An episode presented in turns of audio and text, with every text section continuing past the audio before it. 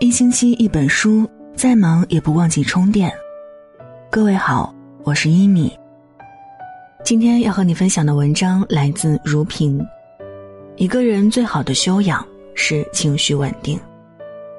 接下来，一起来听。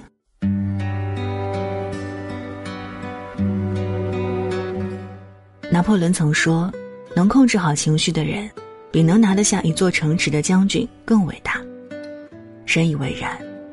一个人最好的修养，不是他待人宽容、处事周全，而是他能够控制好自己的情绪，不随意迁怒于他人，不乱发脾气，始终温和待人。之前工作时，部门里有位男同事让我印象深刻，倒不是因为他长得多帅，而是他那副阴晴不定的脾气。每次接到案子，客户只要稍有不适，他就会突然间情绪失控。坐在座位上骂骂咧咧。开会时，大家原本平静地讨论着问题，可一旦有人与他意见相左，他就会大声地和别人吵起来。有次我和他一起外出拜访客户，但是客户对材料中的一些细节不太满意，我们只能连夜修改，改到了凌晨。在客户最后一遍和我们商讨时，不知为何他情绪突然爆发，把材料全扔在桌上，对客户吼着说。别以为你是客户就了不起，你这么变态的要求，我不伺候了。转身就走出门，砰一声巨响，留下我在一旁目瞪口呆。后来幸好领导出面处理，才挽留住这个客户。那一瞬间，我突然明白他三十四岁还单身的原因。一个连自己情绪都控制不好的人，又凭什么得到他人的青睐呢？说白了。大家来工作都是来求财的，而不是来看你脸色的。情绪不稳定，动不动迁怒于他人，大家都会避之不及，久而久之，人缘也跟着变差。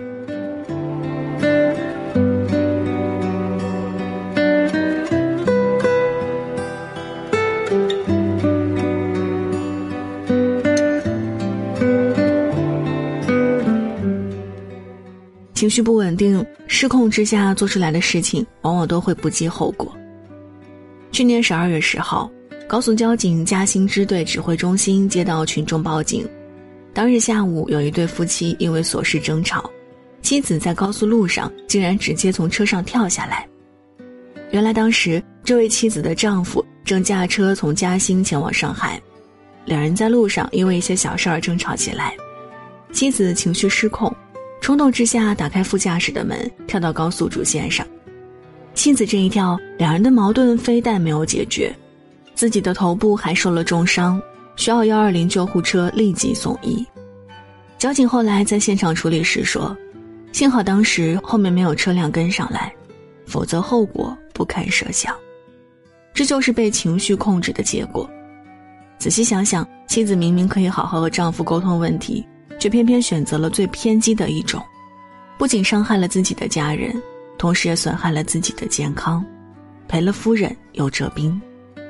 情绪就是心魔，如果你不控制它，它便吞噬你；而当你控制好自己的脾气，你就会发现自己的内心变得越来越强大，曾经令你困扰的许多问题也会迎刃而解。对此，我深有体会。前年我刚做项目管理时，因为是个新手，所以很多细节和流程上的问题不是很清楚，我自己也心烦气躁，经常是带着情绪在工作，因此常常出错，让同事苦不堪言，还有要替我收拾烂摊子，我自己也在坏情绪里越陷越深。后来我因为搞错了协议书的内容，被合作单位直接投诉到领导那儿，领导不仅没生气骂我。还心平气和地和对方道歉，再一遍遍帮助我捋清时间线，指导我要如何安排。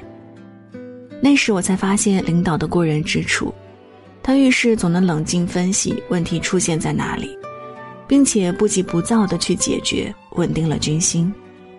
怪不得领导能在三年内连升两级，成为部门经理。因为像这样情绪稳定的人，无论在工作还是生活中。都更容易得到他人的赏识和赞赏。曾听过一句话：“一个人的成功百分之八十五来源于他的人际关系，而在人际关系中，情绪的管理和控制无疑占了相当大的比例。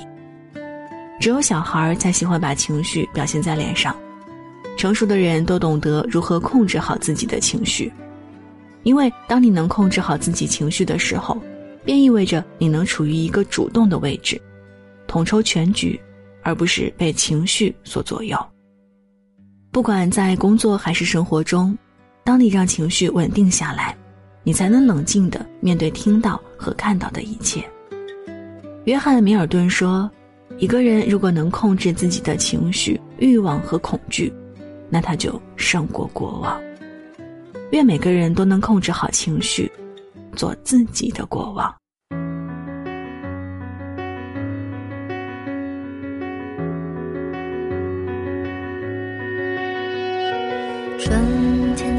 们多情亦无间，歌声里总有你出现。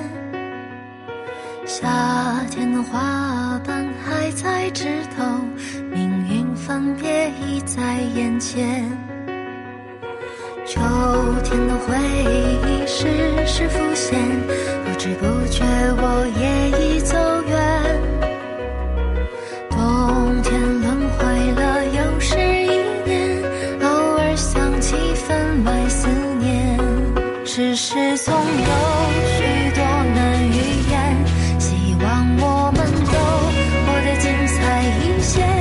不管是有缘再见，还是从此天各一边。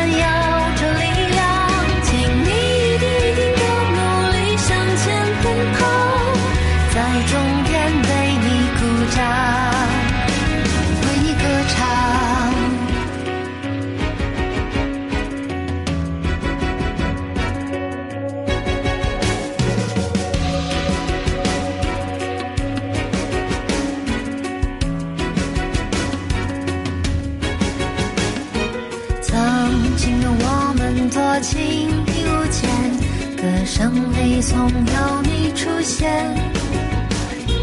昨天花瓣还在枝头，命运分别已在眼前。